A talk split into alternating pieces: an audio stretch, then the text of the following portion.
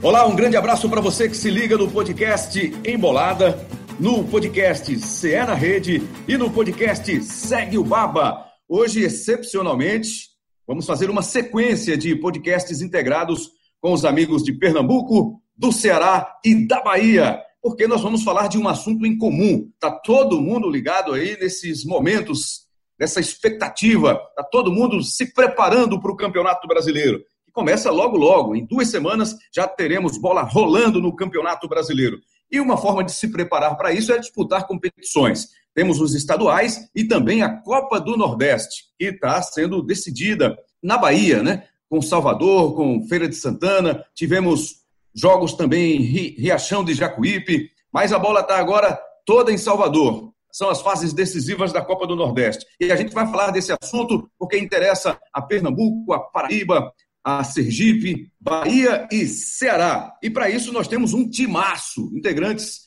dos podcasts de Pernambuco, do Ceará e da Bahia. A gente está sempre frisando isso aqui para você. Você sabe que é fácil, né? Através do podcast, é só você baixar o seu aplicativo de podcast preferido ou pelo ge.globo. Tá lá para você curtir os podcasts, os nossos produtos da Globo. Vamos lá apresentar o nosso time, o time que vai fazer o programa desta semana, este episódio para o Embolada é o episódio 49 em Pernambuco. Para o Ceará é o CE na Rede, é o episódio de número 42. E para os baianos é o Segue o Baba, é o episódio de número 6. E o nosso time está completo. Thaís, Jorge, Marcos Montenegro vão falar pelo Ceará. Pela Bahia, Pedro Tomé e Juan Melo. E por Pernambuco, teremos a participação de Cabral Neto e eu estarei conduzindo aqui os amigos nessa roda, nessa mesa de debate. Vamos ter também as contribuições de Tiago Barbosa por Sergipe e Pedro Alves pela Paraíba. Vamos começar a apresentar os amigos Thaís, Jorge, Marcos Montenegro, que vão falar sobre o Ceará, o Fortaleza e o Ceará. Tudo bem, Thaís, Jorge? Um destaque para a gente iniciar esse nosso bate-papo. Oi, gente, é, muito obrigada pelo convite. É, o grande destaque é, sem dúvida, esse clássico rei que vai acontecer. Fortaleza é, não teve a melhor atuação recente, é, confesso que esperava mais, porque o time do, do Senna é muito ofensivo, mas conseguiu avançar e isso é o que importa mais. Para a gente começar, qual o seu destaque? Marcos Montenegro, um abraço. Opa, Rambran, prazer estar aqui com vocês nesse crossover do Nordeste inédito, né? No Ceará, eu destaco a expectativa depositada sobre atletas mais baratos, né? Que é que são aqueles que estão se destacando nessa retomada do futebol. O time contratou 13, 15 jogadores no começo do ano, mas quem está chamando a atenção nessa retomada são justamente atletas que subiram da base, outros que foram contratados juntos a times menores por terem se destacado aqui no Campeonato Cearense, enquanto temos lá sim Vina, artilheiro do Ceará nessa temporada agora, mas Rafael Sobes, é, o Wesley, que foi contratado já há muito tempo, a maior contratação do futebol cearense, é, pelo o Ceará, o David ultrapassou recentemente do Fortaleza, mas o Wesley, por exemplo, na reserva, o Leandro Carvalho, sem apresentar um bom futebol faz tempo também na reserva, então tem esse contraste de atletas mais caros que estão decepcionando há muito tempo e atletas mais baratos começando a chamar atenção nessa retomada, viu, Rembrandt? A gente vai, já falou com o Thaís, com o Marcos Montenegro, vamos falar já já com Pedro Tomé, com Rua Melo. Antes, o destaque de Cabral Neto por Pernambuco. Os dois estão fora das semifinais. Cabral Neto, tudo certo? Um abraço para você, Rembrandt, um abraço para todo o Nordeste, um abraço a todos os participantes, amigos, companheiros aqui da Globo, do, dos nossos podcasts. Verdade, Rembrandt, por Pernambuco ficou de sabor aí da eliminação, né? Só que é, ainda em contraste, porque apesar do esporte ter feito a melhor partida dele no ano, time ainda está deixando muito a desejar. Já o Santa, que havia uma expectativa muito baixa em torno do trabalho que poderia ser desenvolvido na temporada, o time vem fazendo grandes partidas, grandes jogos e encontrou uma grande maturidade. Então, apesar da eliminação, o Santa segue forte aí junto à sua torcida. Vamos trazer agora o destaque de Pedro Tomé, em Salvador. Olá, Pedro. Oi, Rebran. Olá, amigos do GE. Globo. Olá, vocês que nos ouvem. Grande abraço a todos os nossos amigos da nossa maravilhosa região Nordeste. O destaque do Bahia, infelizmente, foi que o jogo ficou um pouco marcado pelos erros de arbitragem, mancharam um pouquinho a classificação do Bahia contra o Botafogo da Paraíba. e deixarem um pouco em segundo plano o bom futebol que o Bahia conseguiu apresentar nesses dois, nesses dois últimos jogos da Copa Nordeste, inclusive contra o Botafogo, o jogo decisivo. O Roger Machado parece estar, de fato, encaminhando o clube, o time do jeito que ele quer, preparando para a Série A, dando rodagem, dando experiência e fazendo o elenco participar bem, que a gente vai falar muito ainda aí lá na frente. Também na Bahia, as primeiras impressões de Juan Melo. Tudo bem, Juan? Tudo bom, Rebran? Fala, amigos. Prazer enorme estar entre tanta gente boa. Então, aqui na Bahia, queria destacar o jogo do Vitória, né? O final de semana melancólico do Vitória, que começou nessa derrota para o Ceará na Copa do Nordeste, que foi amplificado no domingo, quando não conseguiu classificar na, no Campeonato Baiano, ainda na primeira fase. Então, agora o Rubro Negro vai ter uma semana livre até estreia na Série B. Com os resultados do fim de semana, foram os seguintes: Fortaleza e Esporte empataram em 0 a 0 O Fortaleza eliminou o esporte nos pênaltis. Vitória 0, Ceará 1. Os cearenses passaram também. Vamos ter um confronto Fortaleza e Ceará. O Santa e o Confiança ficaram no empate em 0 a 0 nos pênaltis, melhor para os sergipanos. Passou confiança. E o Bahia fez 3 a 1 no Botafogo da Paraíba. O Bahia também está na semifinal. Vamos abrir aí o nosso debate, começar com Fortaleza e Esporte. Para isso a gente convoca a Thaís, Jorge e o Cabral Neto. Esse jogo aí foi vencido pelo Fortaleza, 0 a 0 no tempo normal, nos pênaltis, melhor para o Fortaleza. Aquela história de que nos pênaltis o componente sorte ele é muito importante. Mas me parece, a impressão que eu tive, Thaís e Cabral Neto, é que nas cobranças que foram feitas, não teve muita sorte, não. Foi mais mesmo capricho dos batedores, pelo menos os do Fortaleza, né? E faltou capricho nos batedores do esporte. Thaís, começamos com você, Thaís. Olha, é exatamente isso. Eu assisti na coletiva do Felipe Alves, goleiro do Fortaleza, né? Ele falando que até uma foto que chamou muita atenção, uma imagem, foi o Sene abraçado com o Felipe Alves, ali lado a lado, e eles conversando, né? O Felipe até dá aquela risadinha. O Felipe é conhecido aqui como Homem de Gelo, então é um cara que é muito frio mesmo, em todos os momentos, mas ali chamou muita atenção, né? É um goleiro que inspira muita confiança. E aí, na coletiva, até cheguei a perguntar ao Felipe o que, que eles tinham conversado, né, antes. E aí o Felipe disse assim: o Ceni pediu para a gente fazer o que a gente tinha feito na semana. Ou seja, o Fortaleza já vinha aprimorando essa questão de pênaltis, né? Já estava contando talvez com essa possibilidade forte. E aí o Ceni já tinha instruído muito bem os atletas de como bater e também o Felipe Alves, tanto é que ele fala a importância de ter estudado os batedores, né? A, a importância de conhecer o adversário também, Claro que faltou capricho é, a, aos, aos atletas do esporte também, mas o Fortaleza estava muito preparado para isso. E uma coisa que me chamou muita atenção também foi o Rogério Ceni ter dito para o Felipe Alves é, pegar o que ele não pegaria, né? É, defender o que ele não defenderia. Então, é, ele deposita muita confiança é, no goleiro e no elenco também. Claro que na coletiva ele admitiu que o time jogou muito abaixo do que ele esperava, teve menos volume de jogo, é, é, passes precisos, menos passes precisos. Então, é, é, foi uma atuação abaixo do que a gente esperava do Fortaleza. Isso porque veio com força máxima, né? Mas é, conseguir essa classificação foi muito importante, ainda mais num clássico do peso que vai ter. Muitos falam que vai ser o maior clássico da história, enfim, por, é, por essa questão de ser uma semifinal de Copa do Nordeste. Eu já vi muitos clássicos, eu nunca, eu nunca consigo dizer que é o maior da história, porque para mim isso é muito relativo para quem viveu a história, né? Mas com certeza a gente vai ter um pela frente. Estourou, é, no caso do esporte, estourou essa eliminação, mas a impressão que ficou, pelo menos pelo que a gente acompanhou, Cabral Neto, é que o torcedor ficou pelo menos um pouco esperançoso pelo desempenho do time durante os 90 minutos, porque esperava-se antes do jogo, pela situação que tem o Fortaleza, pela montagem do grupo, pela experiência, é, pelo time que é montado já há duas, três temporadas com uma base muito forte que o jogo tivesse uma diferença técnica muito maior, o que não aconteceu quando a bola rolou. Foi assim que você viu, Cabral? Sem dúvida nenhuma, Rembrandt. É... O melhor do Fortaleza, Rembrandt, é muito superior ao melhor do esporte.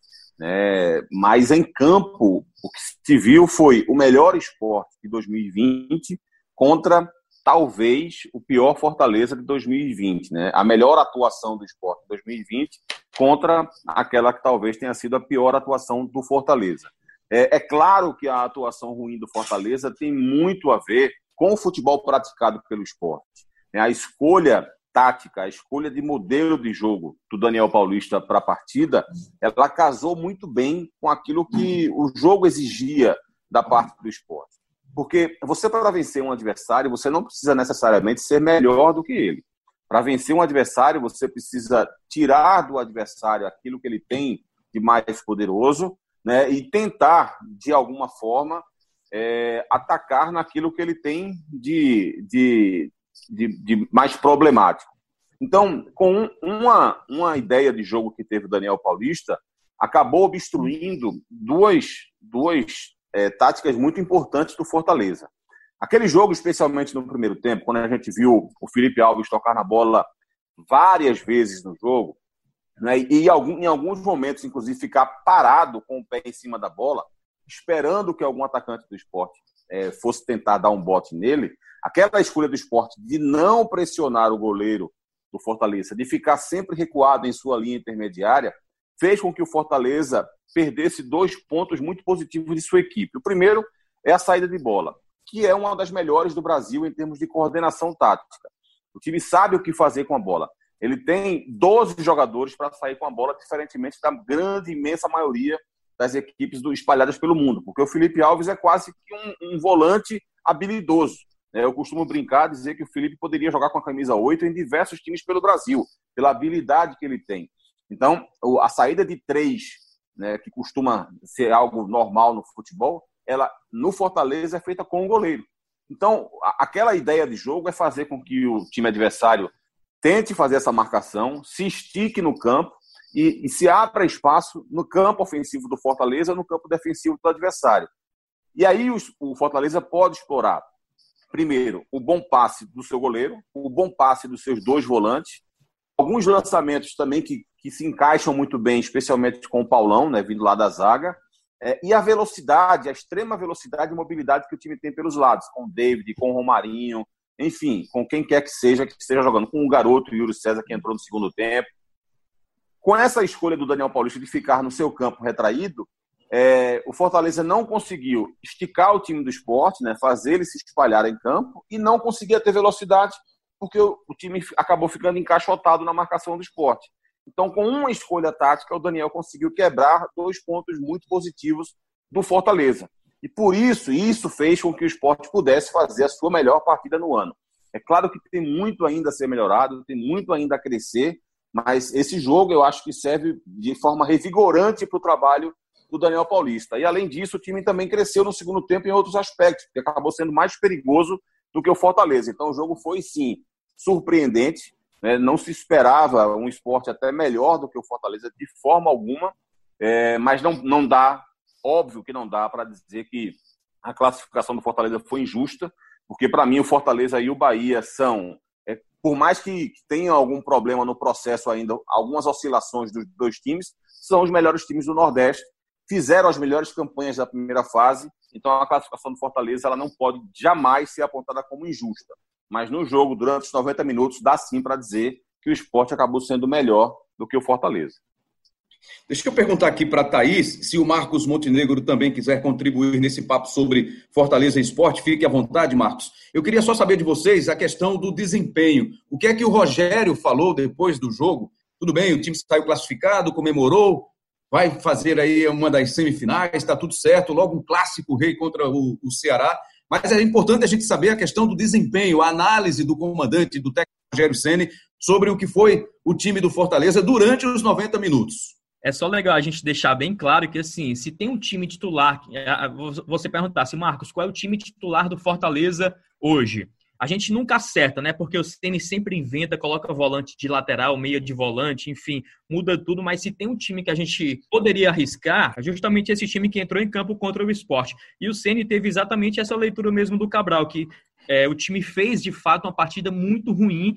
E se tem um alento que ele podia dar para a torcida foi: ah, esse time dificilmente vai jogar outra partida como jogou contra o esporte, porque deixou muito a desejar, não conseguiu fazer as infiltrações, aquele jeito de jogar do Fortaleza não encaixou, justamente porque o esporte deu um nó tático no Fortaleza, travou todas as alternativas do Fortaleza por ter estudado muito esse time do tricolor. Então o Ceni mesmo falou que dificilmente o time vai fazer de novo essa partida que fez de tão ruim que foi. E espera até que na, na próxima rodada, né, nas semifinais, ele tenha inclusive a recuperação de atuações individuais, porque individualmente muitos atletas também deixaram a desejar. Eu fiquei pensando assim, foi, foi o jogo 130, né, do CN pelo Fortaleza, enfim, ele conseguiu essa vaga e tal, mas ele disse a gente jogou abaixo. Mas assim, se a gente se classificou, eu estou muito feliz. É muito legal a gente ver porque porque Rogério costuma já quando ele vai para as coletivas, que ele no, não nota uma boa atuação, ele já vai com aquele peso, sabe? E o mais interessante que eu notei foi assim, Rogério tem uma, uma maneira de, de lidar com os atletas que a gente sabe que vai dar resultado depois. Então, eu estava acompanhando nas redes sociais e as pessoas diziam assim, ô Rogério, o que é que você vai... Fala com eles no intervalo, né? Fala o que você costuma falar no intervalo para motivá-los, enfim. Mas nem isso resolveu, né? A melhor oportunidade do Fortaleza realmente foi no primeiro tempo e ainda foi, foi a única no jogo. Né? A gente não teve nem a entrada de Yuri César, é, nem cobranças de falta de Juninho, Oswaldo muito apagado, acabou sendo substituído. Então foi uma equipe que realmente surpreendeu pela atuação e agora tudo está muito em aberto, né? Porque foram dois clássicos em 2020, o primeiro empate em 1 a 1 pela Copa do Nordeste. O mais recente, vitória do Fortaleza por 2 a 1 no estadual, mas aí realmente fica tudo em aberto para esse, esse jogo. Tivemos aí então a análise desse jogo entre Fortaleza e Esporte, vencido pelo Fortaleza, 0 a 0 no tempo normal, vencido pelo Fortaleza nos pênaltis, o Fortaleza que avançou na Copa do Nordeste. Vamos falar de outro jogo também importante, o jogo entre Bahia e Botafogo da Paraíba. Os nossos colegas da Bahia já destacaram que foi manchado né, pela arbitragem, a arbitragem não foi tão bem e a arbitragem foi pernambucana. Por isso eu vou querer também a sua contribuição, Cabral, para falar um pouquinho desse jogo aí, dessas lambanças da arbitragem nesse duelo entre Bahia e Botafogo que foi disputado sábado à noite. Né? O jogo foi lá. Final de semana ruim para Pernambuco, né, Rebrão? Os dois é. times foram eliminados e o árbitro acabou indo muito mal. Daqui a pouquinho a gente vai falar da eliminação também do Santa Cruz contra o Confiança. Mas para falar de Bahia e Botafogo, esse jogo foi 3 a 1 para o Bahia. O Bahia está classificado. Eu vou querer inicialmente aqui a contribuição do nosso colega de João Pessoa, lá da Paraíba, Pedro Alves. O Botafogo agora, né, depois da eliminação, se volta para o estadual. As atenções estão voltadas para o Campeonato Paraibano e ele fala para a gente, faz um resumo aí desse Botafogo eliminado pelo Bahia na Copa do Nordeste. Olá, Pedro Alves. O Mauro Fernandes tentou colocar uma formação defensiva, né, para tentar fechar os espaços do Bahia, mas o que se viu no primeiro tempo foi um Bahia se impondo e achando muito espaço, sobretudo por dentro, né? não funcionou essa escalação inicial do Mauro Fernandes, que não conseguiu fechar os espaços do tricolor de aço. O Bahia abriu o placar logo aos 15 minutos e foi melhor durante a primeira etapa. Na segunda etapa, o Mauro Fernandes tentou soltar mais o time, né? colocou atacantes e até melhorou. Mas o Bahia fez 2 a 0 na segunda etapa, logo no início do segundo tempo com o Rodriguinho. Mas depois disso, realmente se retraiu mais, deu a bola para o Botafogo e foi aí que o Botafogo melhorou. E aí, nesse momento, é aí que surge a polêmica da arbitragem, né? O trio pernambucano comandado pelo Gilberto Castro é, acabou validando um gol irregular do Bahia e impugnando um gol regular, um gol legal do Botafogo, justamente no momento em que o Belo era um pouco melhor. Então a, a arbitragem não dá para negar que acabou influenciando também no resultado é, da partida e, portanto, na eliminação do Belo. Mas a verdade é que o Botafogo realmente foi inferior, o Bahia, no geral, foi melhor do que o Botafogo e o Belo dá adeus à Copa do Nordeste. Já se volta aí as atenções para o Campeonato Paraibano. Né? O Botafogo joga a última rodada da primeira fase nesta terça-feira, enfrenta o CSP e precisa de uma combinação de resultados para conseguir chegar ao mata-mata do estadual. Então é isso aí, galera. Volto com vocês. Valeu, Pedro Alves. Um abração também para você. Obrigado pela sua participação. Pedro Tomé. E o Pedro, inclusive, deixou claro aí, o seu xará, né, o Pedro Alves, que há uma diferença técnica né, muito grande entre Bahia e Botafogo. E aí, no primeiro tempo, os espaços apareceram e dar espaço para esse bom time do Bahia não é fácil, né? É bem complicado. Não deu outra, o Bahia foi superior, apesar dos erros de arbitragem, saiu de campo vencedor, o time de mais qualidade, Pedro Tomé. Pois é, Rebrão. O Bahia hoje tem, é, como vinha falando o nosso amigo Cabral Neto, dos dois melhores times do Nordeste, de fato, são Bahia e Fortaleza. E aí cada um está num pé diferente de, de evolução. O Bahia tem qualidade técnica acima desses outros times da Copa do Nordeste, mas ainda está no reajuste tático, né? É o time que tem ainda uma reconstrução. Roger continuou, tem mais de um ano de trabalho, fez um ano recentemente, mas mudou muito a forma de jogar e está procurando esses espaços que achou contra o Náutico e achou também contra o Botafogo da Paraíba. É um time que está tentando propor o jogo, mas sem tanta posse de bola, como a gente está acostumado a ver aqueles times que pensam mais o jogo. O Roger quer dar muita velocidade a esse time propõe o jogo, mas sempre buscando passes rápidos, transições rápidas. A gente vê jogando pelos dois lados, uh, com as duas laterais e com destaque para Rodriguinho, que conseguiu encaixar muito bem. Obviamente, um time encaixado, um bom jogador do nível de Rodriguinho, se encaixa mais fácil. Esses dois últimos jogos, tanto contra o Náutico, tanto o Botafogo, foram muito bons para a gente ver a projeção do que vai ser o Bahia, mas entrar um pouco aquém do que Roger quer de fato, e a gente percebe isso. Né? Tem algumas questões a serem encaixadas, e principalmente a questão da marcação alta. Obviamente que depois de tanto tempo parado, o time não vai ter a condição física de marcar em cima, como o Roger quer, como ele exige desse time. Outra questão muito importante desses dois jogos, o Bahia conseguiu vencer sem fazer tanto esforço. O jogo contra o Náutico, a gente viu o Bahia fazendo 4 a 1 sem forçar tanto, sem botar tanto o pé no acelerador, conseguiu vencer. Contra o Botafogo, a mesma coisa. Conseguiu fazer 2 a 0 quando fez 2 a 0 parecia que de fato ia embalar. O time estava jogando muito bem, muito encaixado. Talvez tinha sido ali 5, 10 minutos muito bons até o gol do, até o gol do Botafogo. Tanto que, que abriu espaço, o Botafogo chegou a empatar e foi o grande primeiro erro da arbitragem, do que seria o gol de empate do Botafogo. O Bahia sentiu um pouco. Tem uma questão física envolvida nisso, mas tem também uma questão ainda de como é que esse time vai se reajustar a isso tudo. Outro ponto muito importante, além de Rodriguinho, Cleison conseguiu jogar muito bem no jogo contra o Botafogo. Ele que estava um pouco abaixo ainda desse trio de ataque, desse quarteto de ataque, era quem estava devendo um pouquinho. Cleison estava um pouco abaixo. O Elber vem bem, vem voando, talvez seja o melhor jogador tecnicamente desse time do Bahia nesse começo de temporada. Então, o Cleison tava, já tinha perdido a posição antes da parada da pandemia.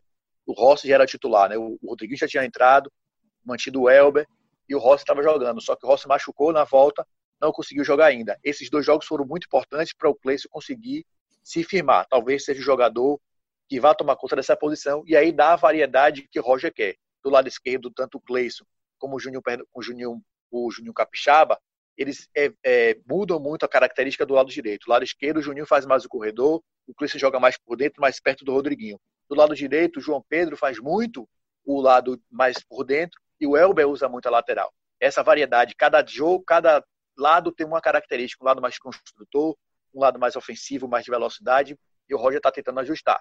Esses jogos estão sendo importantes para isso. Mas a questão é que agora são jogos mata-mata, então você não tem muito o que fazer, não tem muito que ficar mudando também, porque senão não passa de fase. Porque tem aí uma outra questão também, é a questão financeira e esportiva. O Bahia tinha metas no começo do ano caiu na Copa do Brasil, foi eliminado precocemente, mas conseguiu compensar, porque já passou na primeira fase da Sul-Americana, que era pelo menos passar dessa primeira fase, e na Copa do, na Copa do Nordeste chegar à semifinal, já conseguiu aí um resultado esportivo bom, obviamente, o Bahia está chegando à sua quinta semifinal em sete anos, Bahia está aos poucos retomando essa hegemonia da Copa Nordeste, nessa, dessa, dessa região Nordeste, apesar de ainda não ter conseguido transformar isso em títulos, em quantidade de títulos, mas o Bahia está caminhando de forma gradativa para tomar de volta essa, essa hegemonia. É um time que tem muito a dar ainda ao longo do ano. A gente espera que, de fato, o Roger consiga fazer esse time jogar, porque é um trabalho muito bem feito, com muita cautela, com muita inteligência. O Roger é um jogador, é um treinador muito consciente do que tem fazendo. E é óbvio que é bom, é importante que os resultados em campo também acompanhem essa evolução que o Bahia está tendo também fora de campo. A gente ouve aí o Pedro Tomé né, destacar individualmente alguns jogadores do Bahia, são jogadores de muita qualidade, qualidade reconhecida no futebol brasileiro, contra um Botafogo que está aí se arrumando para uma Série C. Trouxe um técnico experiente, o Mauro Fernandes, é um técnico que ainda está conhecendo o grupo, está investindo numa estratégia para disputar, que acredito, imagino, Cabral Neto, que o grande pensamento do Botafogo, o grande objetivo do ano, seja sair da Série C. Teve perto disso recentemente. Mas falando especificamente desse duelo contra o Bahia, nós tivemos a, as reclamações da arbitragem. A arbitragem pernambucana não foi boa, o árbitro foi o Gilberto Castro. Qual foi a diferença, qual foi o peso da arbitragem nesse jogo para a eliminação do Botafogo? Ou, se você quiser dizer, para a classificação do Bahia? Qual foi o peso, Cabral Neto? Olha, Rembrandt, é, o peso foi, foi bem representativo, viu? É, eu quero também deixar muito claro, né, o que os amigos já falaram aí, o Pedro também falou agora há pouco, né? É, o Bahia é muito melhor do que o Botafogo da Paraíba. É óbvio que era. É, mas assim, o jogo naquele momento em que estava 2 a 1 um, e que o Botafogo fez um gol que deveria ter sido é, validado, o jogo ficaria 2 a 2 e aí é impossível imaginar o que poderia acontecer né, com a partida. É, como é que seria a reação do, do, do Bahia a, aquele placar? Como seria a reação do Botafogo aquele placar? O Botafogo ia se fechar mais, o Bahia ia se expor. É, então, assim, não, não tem como a gente analisar o que poderia acontecer. É, o fato é que o jogo, naquele instante, deveria ficar 2 a 2 e pouquíssimo tempo depois virou 3 a 1 né? E aí, com 3 a 1 o jogo, é, evidentemente, é, acabou. Né? Porque o Bahia é muito melhor do que o Botafogo, abre uma vantagem de dois gols. O time do Botafogo ficou evidentemente irritado com, com a arbitragem, então uma pena que, que o Gilberto Castro Júnior e seus bandeiras tenham atrapalhado o desenvolvimento da partida, mas é claro que o, que o, que o Bahia teria sim condição de fazer 3 a 2 teria condição até de fazer 4 a 2 O Bahia é muito mais time do que o Botafogo da Paraíba.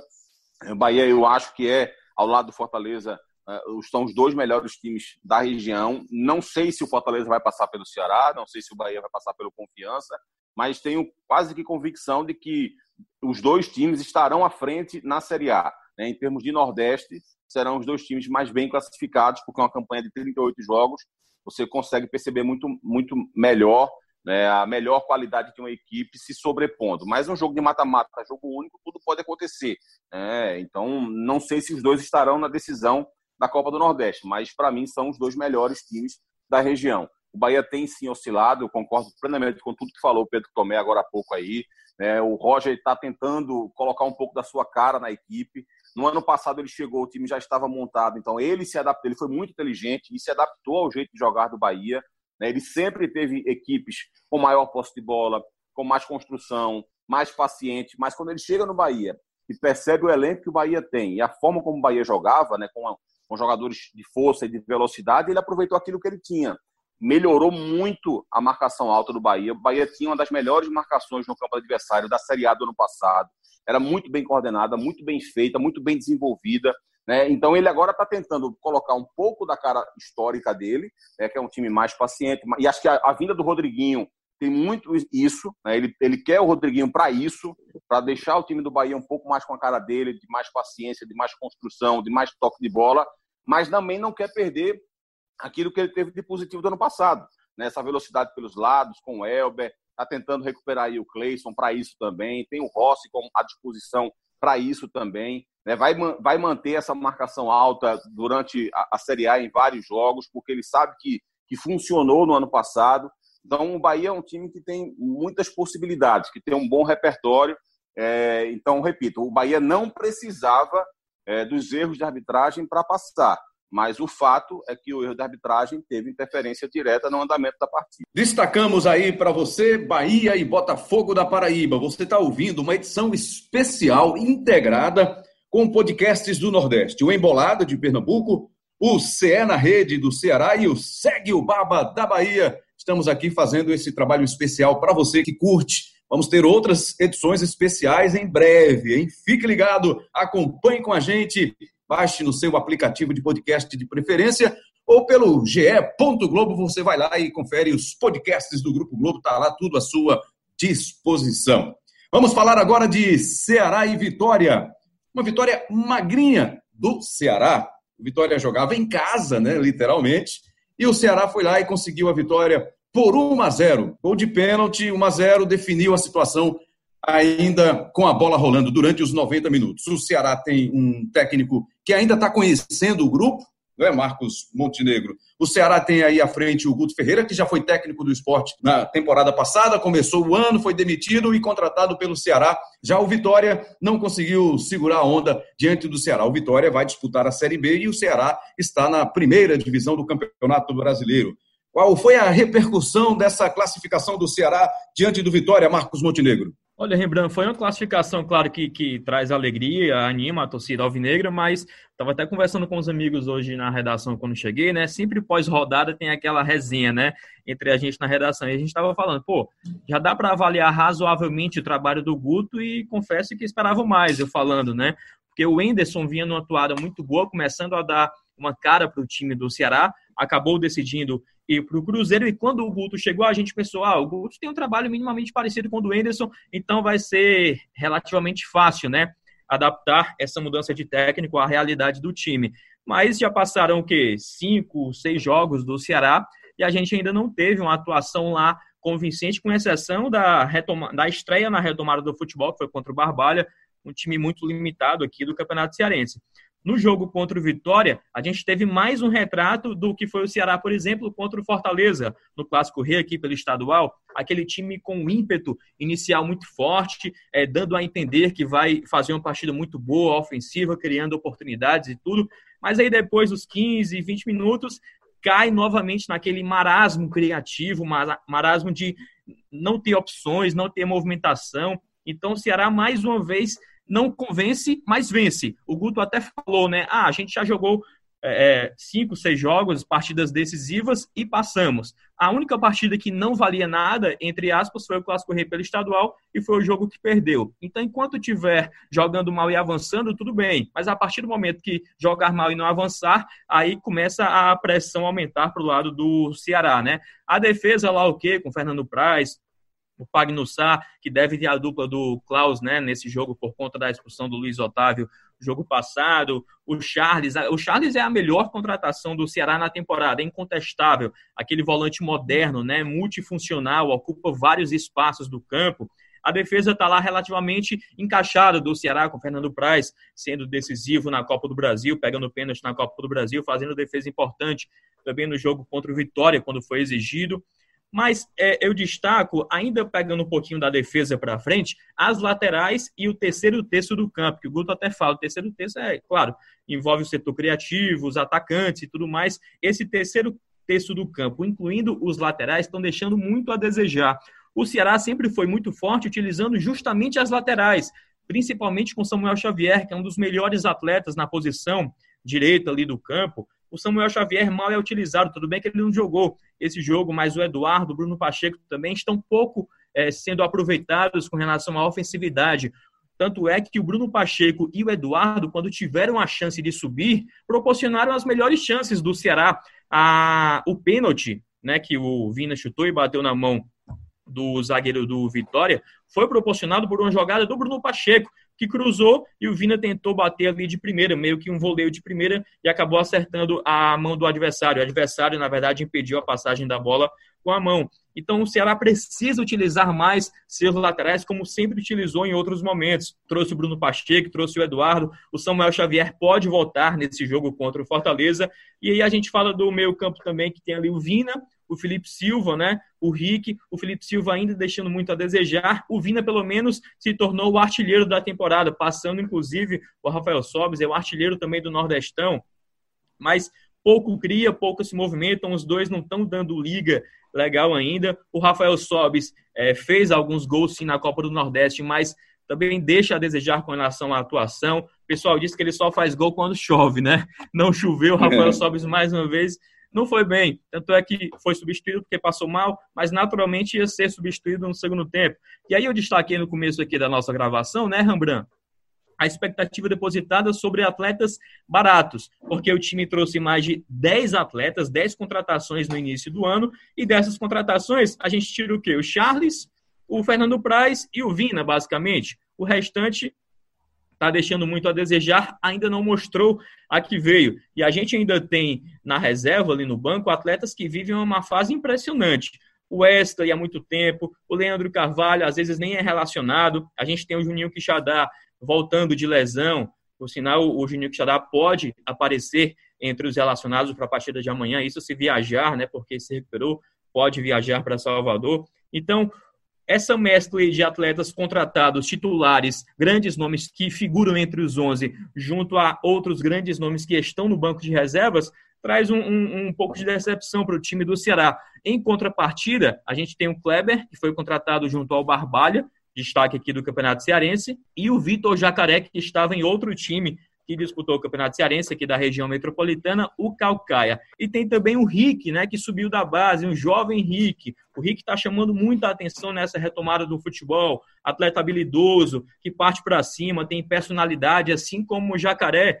Então, eles que estão sendo a esperança, a expectativa maior da torcida, né, em contrapartida da fase desses outros atletas. Por sinal, o Rick foi substituído, né, no jogo passado, e a gente perguntou para a assessoria do Ceará é, informação com relação a Rick, a Juninho Quixadá, a Chico, e o Ceará é, respondeu lá: não vamos divulgar informações com relação a isso. O Guto foi perguntado na coletiva: Guto, e o Rick, e o Juninho Quixadá, e o Fabinho, e o William Oliveira, esses atletas vão para Salvador?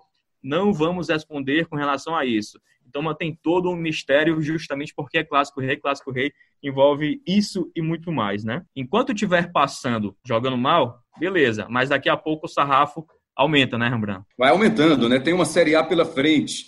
O adversário do Ceará foi o Vitória, que jogando em casa não conseguiu a classificação. E imagina o começo dessa semana com a eliminação da Copa do Nordeste, a eliminação do Campeonato Baiano. Juan Melo, trace aí um panorama para a gente, a situação do torcedor do Vitória, do rubro-negro baiano nesta semana, Juan. Pois é, rapaz. A impressão aqui é que o calvário do Vitória só aumenta, né? É, vocês falaram no início do início do trabalho do Guto Ferreira. No, no papel, o Bruno Pivetti também tem um, tem um início de trabalho, né? Foi é, essa semana ele encerrou a terceira partida oficial como treinador do Vitória, mas desde o início do ano ele está à frente da equipe. O Geninho, na época que era o técnico, ele teve um problema, é, teve uma cirurgia nos olhos e ficou afastado durante um tempo. Então, Bruno Pivetti, que era auxiliar na época, assumiu muitos treinamentos e até com o retorno do Geninho, ele também ficou à frente de alguns trabalhos. Então, um cara que já conhece o elenco, que já sabe é, é, a maneira de que cada jogador joga. E mesmo assim, o Vitória não consegue jogar bem. É, se falou no início em relação a essa questão de ganhar sem jogar bem, foi bem a, o início de temporada do Vitória. O Vitória conseguia os resultados, até pouco tempo estava invicto na, na, temporada. Inclusive, as duas derrotas do time principal são para o Ceará. O Ceará, que foi o rival também na, na Copa do Brasil, ainda tem mais um terceiro jogo. Então, o Vitória conseguia avançar meio é, é, aos trancos e barrancos, mas conseguia os resultados. E agora a conta veio com, com um jogo ruim.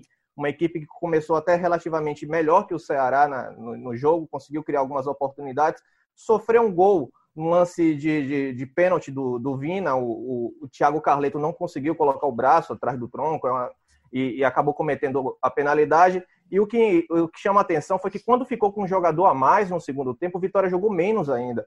O Ceará totalmente recuado, abriu mão de jogar completamente, isso até desde desde antes de ficar com o jogador a menos da expulsão do Luiz Otávio. E o Vitória não conseguia pressionar, não conseguia chegar com perigo. Na entrevista coletiva até após a partida, o Bruno Pivetti falou que é, faltou acertar a finalização. Eu acho que o Vitória finalizou até não chegou a pressionar em nenhum momento para ter esse tipo de problema. Eu acho que o Vitória conseguiu uns, uns chutes esporádicos de fora da área para que levaram perigo ao, ao Fernando Praz, mas nada mais que isso.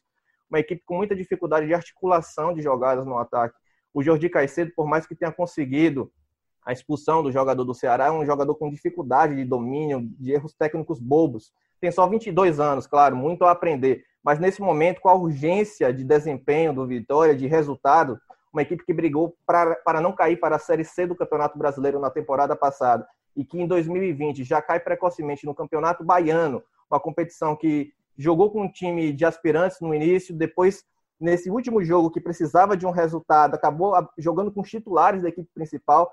Curioso que jogadores que participaram do jogo com o Ceará no sábado jogaram no domingo, foram titulares. O, o Guilherme Rende, por exemplo. Então, uma equipe que não consegue jogar bem, que vai ter agora esse período de treinamento para aprimorar até a estreia na Série B contra o Sampaio Correia, mas que a impressão que passa é que o problema não é treinamento, é técnico mesmo, é, é, é questão de qualidade de elenco, que é um, um, problema crônico do Vitória que vem de muito tempo. É um clube muito tradicional, né, que está precisando realmente voltar aos trilhos, e lembrou o Juan aí, brigou para não cair no, no ano passado, na Série B do Campeonato Brasileiro, e a expectativa do torcedor baiano, do rubro-negro baiano, era que esse time já mostrasse um pouco de confiança, né, para brigar por cima agora na Série B. Mas. Bom, Rembrandt.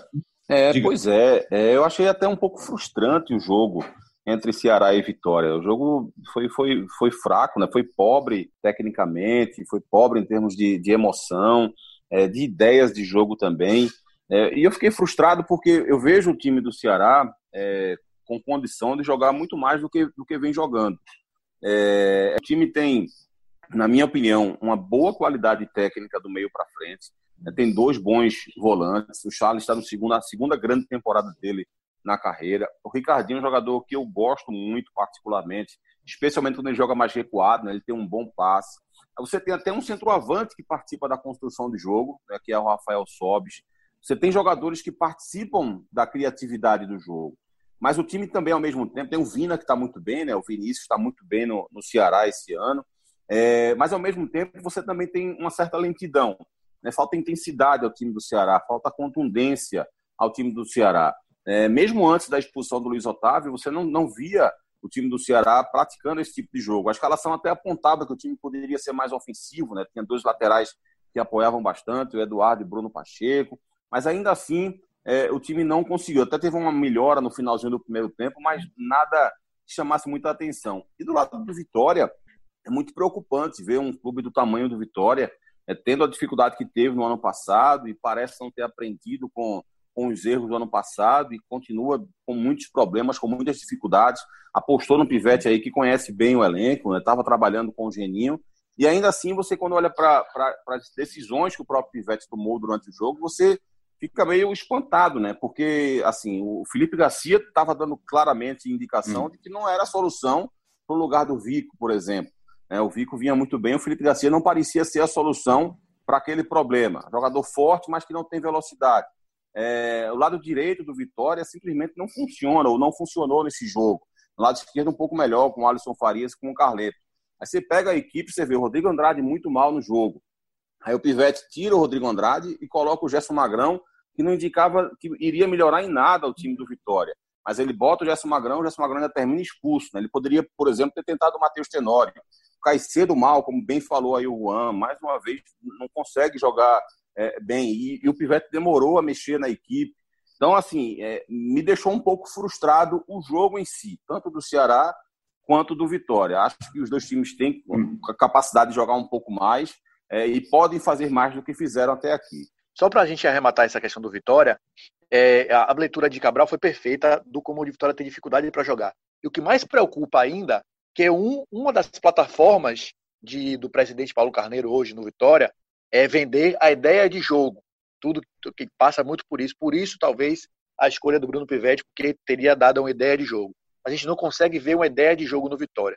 Vitória tem um meia armador no elenco hoje, só tem um meia armador, que é o Matheus Tenório, e mais nenhum outro jogador tem essa, essa característica. E o, o, time parece um time de totó, os jogadores não mudam de posição, tem muita pouca movimentação. Um time que não tem ideia de jogo, por mais que se, se, se venda essa ideia. Então tem muitos problemas, além técnico, um problema também tático, um problema de confiança acima de tudo. O Vitória foi eliminado do, do Campeonato Baiano é, sem conseguir vencer o time que é caçula no Campeonato Baiano, o Doce Mel. Não conseguiu vencer, 2 a 2 é um time que tem muito problema de confiança, é um time que tem problema de esquema tático, é um time que tem problema técnico, é um elenco também que tem muita dificuldade. Então, o ano para o torcedor do Vitória é o ano para o torcedor do Vitória ficar de, de cabelo em pé, muito atento, muito alerta, para não acontecer uma tragédia que se desenhou ano passado e foi evitada, para que esse ano tudo possa ficar do jeito que o Vitória merece de fato, que é pelo menos o acesso no final do ano. Eu ia citar, porque o Cabral falou da lentidão do time do Ceará, né? Explicando isso pela visão do Guto, o Guto disse que busca o equilíbrio nesses times do Ceará, colocando alguns atletas mais físicos, como Fernando Sobral, é, em detrimento da lentidão de atletas mais técnicos, como Felipe Silva. Sendo que, pelo visto, esse equilíbrio não está lá muito equilibrado, né? Não está dando muito é. certo. Então, só para explicar isso pela visão do Guto, né? A gente tem o Ricardinho também muito técnico, mas não está muito fluindo, não. Perfeito. Aí a contribuição também do Marcos Montenegro. E para a gente finalizar aqui, já estamos encaminhando a reta final desse episódio especial. Nós vamos falar com de Santa Cruz e Confiança.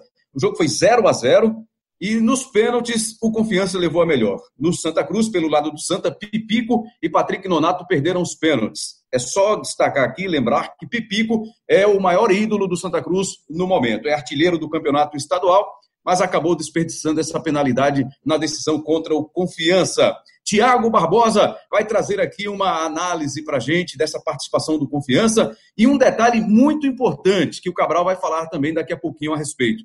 É que tinha um jogador com um problema muito sério, mas que foi a campo sem dizer para ninguém, jogou e só depois ele revelou. Vamos lá então a participação de Tiago Barbosa, direto de Sergipe. Confiança que viveu um fim de semana histórico. O time sergipano vive um momento especial, recém-promovido para a Série B do Campeonato Brasileiro e com um 2020 bastante produtivo até aqui no estadual e na Copa do Nordeste. O grande destaque nessa classificação vai para o lateral Silva, que horas antes do jogo recebeu a notícia de que o pai dele havia falecido. O jogador não comunicou nada aos companheiros de grupo, para a comissão técnica e nem para a diretoria. Ele foi para o jogo, fez o trabalho dele e ainda converteu uma das penalidades na decisão da vaga para a semifinal. Logo depois do jogo, chorou bastante, estava muito emocionado e só aí revelou para todos o que havia acontecido, que perdeu o pai, que o pai havia falecido. O lateral, claro, foi liberado pela diretoria do Confiança para ficar próximo dos familiares nesse momento difícil. O Confiança voltou para Aracaju depois da classificação histórica para disputar o clássico contra o Sergipe, seu maior rival pelo Campeonato Sergipano. O Confiança lidera a competição que volta após mais de quatro meses por conta da pandemia do novo coronavírus. Em seguida, o time proletário volta para Salvador e já foca as atenções no duelo da semifinal do Nordestão contra o Bahia. Tiago Barbosa com as informações do Confiança. Um grande abraço, pessoal. Um abraço também para você, Tiago Barbosa, e fica aqui a nossa solidariedade, né, ao Silva, jogador do Confiança. Que força mental que ele teve, hein? Não é fácil você receber uma informação como essa, a perda do pai. Você imagina a cabeça, né, do, do atleta, da pessoa, né, do ser humano, num momento como esse, mas ele foi lá, fez o trabalho dele, contribuiu para a classificação do Confiança, essa classificação histórica inédita para a fase semifinal da Copa do Nordeste, diante do Santa Cruz. O Confiança hoje está na Série B. O Santa Cruz é o time neste ano ainda da Série C. Você viu diferença técnica no jogo por causa da, da diferença de divisão nacional, Cabral Neto? Olha, Rembrandt, eu vi, mas a favor do Santa. É, o Santa está tendo um ano muito, muito legal, muito bacana, né? Em termos de, de rendimento em termos de desempenho. Eu, eu faço essa ressalva de desempenho de rendimento porque é, não deixa de ser, digamos assim, ruim, né? Você ser eliminado da Copa do Brasil na segunda fase. Mas aí quando você contextualiza que foi em um jogo único contra o Atlético Goianiense, que está na Série A e só foi eliminado nos pênaltis, é, quando você contextualiza que o time foi eliminado da Copa do Nordeste na segunda fase, nas quartas de final, contra o Confiança, o Confiança é um time que está na Série B, e o Santa jogou melhor do que o Confiança e só foi eliminado nos pênaltis. Com o contexto, você consegue entender e interpretar que o ano do Santa, em termos de rendimento e desempenho, é muito bom. Tanto que fez a primeira fase que fez o estadual, né, com oito vitórias e empate, absoluto na primeira fase, já está na semifinal do Campeonato Pernambucano, né, com um desempenho muito, muito agradável de se ver. É um time sólido, consistente, é, que não abandona as suas ideias de jogo. É, no primeiro tempo, diante do Confiança, o jogo foi, o jogo foi mais truncado, foi mais chato de se ver, é, foi mais pobre ofensivamente, em termos de criatividade. É, o Confiança até ensaiou uma certa marcação mais agressiva na frente no início do jogo. Aquilo complicou um pouco a vida do Santa, mas depois o jogo meio que se estabilizou em erros para os dois lados. Mas no segundo tempo, não. No segundo tempo, o Santa conseguiu encurralar o Confiança durante boa parte dos 45 minutos finais. Teve duas bolas na trave, né, explorou muito bem o jogo aéreo, né, duas cabeçadas que acabaram em bola na trave.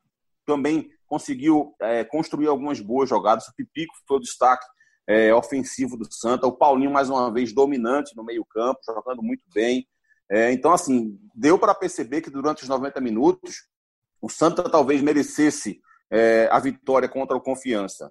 Não é? Mas também, o mesmo que, que falei em relação ao Fortaleza, falo em relação ao Confiança. Não dá para dizer que a classificação foi injusta. Né? O Confiança foi teve uma, uma, primeira fase melhor que a do Santa, né? se classificou melhor do que o Santa Cruz. E o jogo, apesar dessa superioridade que eu me referi do Santa, não foi uma superioridade é, gigantesca. Não, foi um primeiro tempo equilibrado, com o Santa um pouco melhor na segunda etapa. Então, acho que, que é justo também o Confiança ter chegado, mas acho que essa ressalva é importante. Né? O Santa manteve, se manteve equilibrado, se manteve fiel às suas ideias, tem tentado trabalhar melhor a saída de bola, que é algo problemático ainda na equipe. O time ainda rifa um pouco mais a bola, joga um pouco mais, faz um pouco mais de ligação direta, mas depois dessa paralisação que houve há pouco, né, de quatro meses, o Santa parece estar trabalhando e tentando ajustar, ajustar um pouco mais a sua saída de bola, tendo um pouco mais de paciência, tentando trocar mais passes e errar menos, né, devolver menos a posse de bola para o adversário. É algo que leva tempo. É, um problema também do Santa é a falta de pontas, né, porque o time constrói jogadas melhor por dentro, pelo meio, né, e esse problema o Itamar Schulli tem falado dele, sobre ele desde o começo do ano, tem pedido contratações, tem pedido reforços. O Vitor Rangel não está bem, é verdade, mas joga fazendo uma função que ele não está tão acostumado. Né, ele, o Itamar Schulli está sempre tendo que improvisar alguém jogando pelos lados, ou um lateral, ou um meia, ou um centroavante, está sempre fazendo isso, seja o Patrick, seja é, o próprio Vitor Rangel, o Augusto Potiguar, quem quer que seja, está sempre tendo que improvisar pelos lados. Então, com o time coordenado como o Santa Cruz está, se tivesse um ou dois pontas é, no nível legal, no nível bacana, provavelmente o Santa poderia até ter tido um pouco mais de sorte diante do confiança. Valeu, Cabral Neto. E a gente, para iniciar a nossa rodada final aqui, a gente está caminhando para o final desse episódio especial. Queria começar essa rodada com você, Thaís. É, nós temos um clássico, né? Fortaleza e Ceará. Vamos ter também Bahia e Confiança. Esses são os jogos das semifinais. Lembrando que é jogo único. Dá para apontar, especialmente no clássico rei, quem vai levar a melhor, quem pode levar a melhor, que estratégia pode sair vitoriosa nesse duelo cearense. Você lembrou, esse vai ser o terceiro duelo entre os dois times na temporada 2020, Thaís. Olha, você me colocou agora na fogueira, mas. É bem difícil essa, né? é muito difícil, porque Clássico Rei a gente nunca. É, é, imprevisível, né? Eu diria que o Fortaleza ele vem mais consolidado. É óbvio, né? O Ceni já fez 130 jogos pelo clube, já conhece os atletas, mas, por exemplo, a gente viu uma espécie de apagão no último jogo, né? Então não é tão previsível assim e o Ceará vem tentando se ajustar, e eu acho que é aquilo que o Marcos falou sobre os atletas mais novos, os atletas como Kleber, Jacaré, que vem tentando ali ser titular mesmo, eles podem oferecer sim perigo, são uns que querem ter titularidade com grupo. Então isso deixa tudo mais aberto, sem falar que o Ceará também tem grandes nomes, né? O Fernando Praz da vida aí, que faz grandes defesas, o Charles, que acaba sendo dono do meio-campo, então é um clássico aberto. É, se eu fosse falar pela, pelo que apresentam nos jogos né, constantemente, eu diria que o Fortaleza vem mais encorpado, mas clássico é tudo muito em aberto e ainda mais o Ceará querendo é, chegar à final como em 2015, né? Em 2015 o Ceará foi campeão invicto e agora também está invicto e quer chegar à final nessa posição. Marcos Montenegro, quem passa? Fortaleza ou Ceará? É fácil para responder. Muito amigo, hein, você, Rembrandt? Perguntar pra gente quem vai levar Milano no clássico. A gente pode recorrer a todos os clichês, que não tem favorito, que tudo se iguala. Mas, assim, independentemente das últimas atuações nas quartas de final, eu acho que o torcedor cearense está muito orgulhoso né, do momento que vive o futebol cearense como um todo. E as eliminações é, do Vitória e do esporte, né, por parte do Ceará e do Fortaleza, são muito simbólicas para o torcedor cearense para mostrar o quão é, está evoluindo o nosso futebol frente ao futebol pernambucano e ao baiano, que foram durante muito tempo favoritos diante dos nossos, das nossas equipes cearenses. Mas no Clássico Rei é difícil, amigo, apontar um favorito. Como a Thaís falou, claro que o Cine tem um trabalho muito mais consolidado que o time do Ceará, mas em Clássico Rei a gente teve um, um uma prova aí do esporte contra o Fortaleza, né? Se agigantou e pode ser o caso também do Ceará para aprontar contra o seu maior rival. Rapidamente aqui com os amigos da Bahia, vamos com Pedro Tomé e Juan Melo. Vocês têm alguma dúvida que o Bahia é o grande favorito? Imagino que não. Mas o que é que pode atrapalhar a vida do Bahia nesse duelo com confiança, Pedro? Rembrandt, eu acho que pode atrapalhar é, perdão pelo trocadilho, a confiança do confiança. É um time que vem que pode que vem acrescente o fato de estar disputando essa semifinal histórica pode pesar muito e a questão de ser um jogo único, mata-mata, isso faz com que o jogo tenha uma, uma conotação completamente diferente. O Bahia teve algum tipo de dificuldade quando foi um pouco mais atacado, né? Ontem contra o Fluminense de Feira, a gente viu isso. Jogo contra o Botafogo, quando voltou um pouquinho o time mais à frente, marcou um pouquinho mais a saída de bola, o Bahia se complicou. Desconfiança, de fato, apostar nisso pode ser que tenha uma vantagem. Mas o time do Bahia é muito melhor, que a gente vem falando aqui ao longo da nossa discussão. O time do Bahia, tecnicamente, é muito bom, tem um treinador muito bom, tem uma ideia de jogo muito bem concebida, apesar de ainda não estar completamente encaixada. Mas acho que o Bahia é um franco favorito para esse jogo contra o Confiança, sim. Se tivesse de apostar na loteria, você colocaria a coluna do Bahia, imagino, Juan. Não, pois é. é. Inevitavelmente o Bahia é o grande favorito, mas é, vamos lembrar também que o Bahia acabou eliminado na Copa do Brasil para o River do Piauí na primeira fase, então não tem como entrar com, com salto alto nesse jogo. Também que destacar para essa partida quem que vai entrar no lugar de Gilberto se o Gilberto não tiver condições de jogar, né? O Fernandão que jogou contra o, o, o Botafogo foi muito mal, apesar do gol, então um jogador que fez dois gols recentemente também, mas não tem vindo bem. Vamos ver se o Gilberto vai ter condições de entrar em campo, já que é o artilheiro da equipe. Cabral, não vou lhe pedir aí um resumo, não, mas eu queria que você só dissesse: é esse ou é esse? Fortaleza ou Ceará? É esse. É esse sem dizer quem é esse, não é isso? não, o Fortaleza é o Fortaleza é você, viu? Foi unanimidade aqui. Fortaleza e Bahia são os melhores times da região, os melhores times do Nordeste. Mas, assim, é, é um jogo só, lembrando. Jogo único. O Ceará certo. não precisa ser melhor do que o Fortaleza para passar. Basta é, é, reproduzir durante 90 minutos um futebol mais competitivo do que o Fortaleza, né? Além do fato, claro, de ser clássico. É esse Bahia ou é esse Confiança? Aí eu vou de Bahia. Aí eu aposto, aposto no Bahia. Acho que o Bahia é, é bem melhor do Valeu. que o Confiança. Se o Confiança passar, é algo que sai do trilho natural. Muito obrigado, Cabral Neto, Thaís Jorge, Marcos Montenegro, Pedro Tomé, Juan Melo, Tiago Barbosa, Pedro Alves e você que nos ouviu, que acompanhou esse programa integrado do Embolada de Pernambuco, do Ceará Rede do Ceará e do Segue o Baba da Bahia. Quinta-feira, marque aí, quinta-feira a gente volta aqui ao meio-dia, tem mais uma edição especial para você curtir com a gente. Valeu demais, um grande abraço para você e até a próxima. A próxima é quinta-feira, meio-dia, hein? Valeu, tchau!